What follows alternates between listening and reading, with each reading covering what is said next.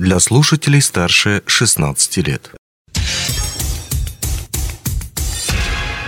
Потенциально опасный случай. Привет! В этом выпуске мы разберем несчастный случай, который почти буквально произошел на ровном месте. Понять, что же именно случилось, нам поможет Дмитрий Федосов, главный специалист по охране труда отдела охраны труда Айхальского ГОКа. Невольным героем этого выпуска стал машинист крана службы главного механика Центра сервисного обслуживания горно-транспортной техники.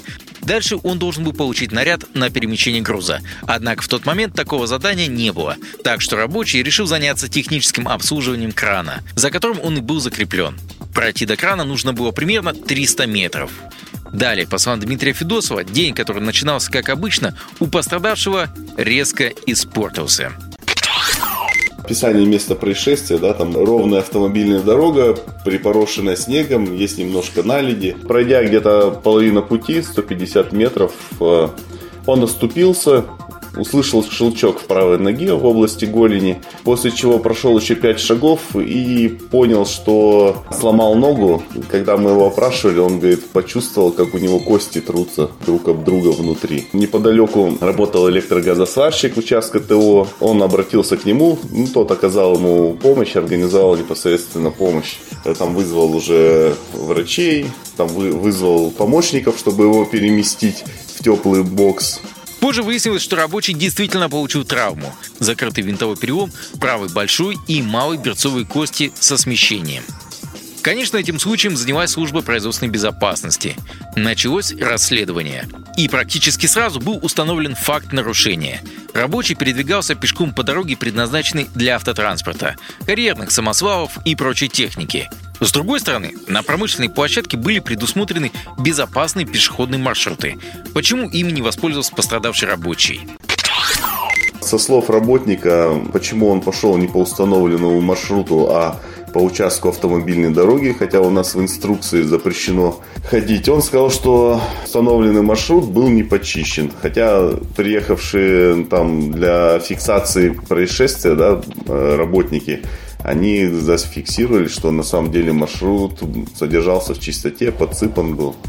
Комиссия, занимавшаяся этим несчастным случаем, выявила несколько причин произошедшего.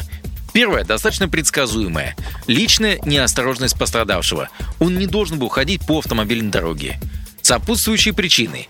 Неосуществление должного контроля со стороны лиц технического надзора. Рабочий явно часто пользовался этим маршрутом, и никто не делал ему замечаний по этому поводу была выявлена и еще одна, не совсем очевидная причина несчастного случая. Схема передвижения персонала по территории промплощадки карьер юбилейный не отображает всех фактических используемых маршрутов, обеспечивая безопасное передвижение персонала до рабочего места. Ну, тут как хочу сказать, что случай опять такой же, что все знают, все прописано, но все равно нарушают. Вот основная причина, почему произошел несчастный случай. В итоге, после расследования до всех работников Айхальского ГОКа была донесена информация о произошедшем. Работников Айхальского ГОКа еще раз проинструктируют, как безопасно перемещаться по промплощадке.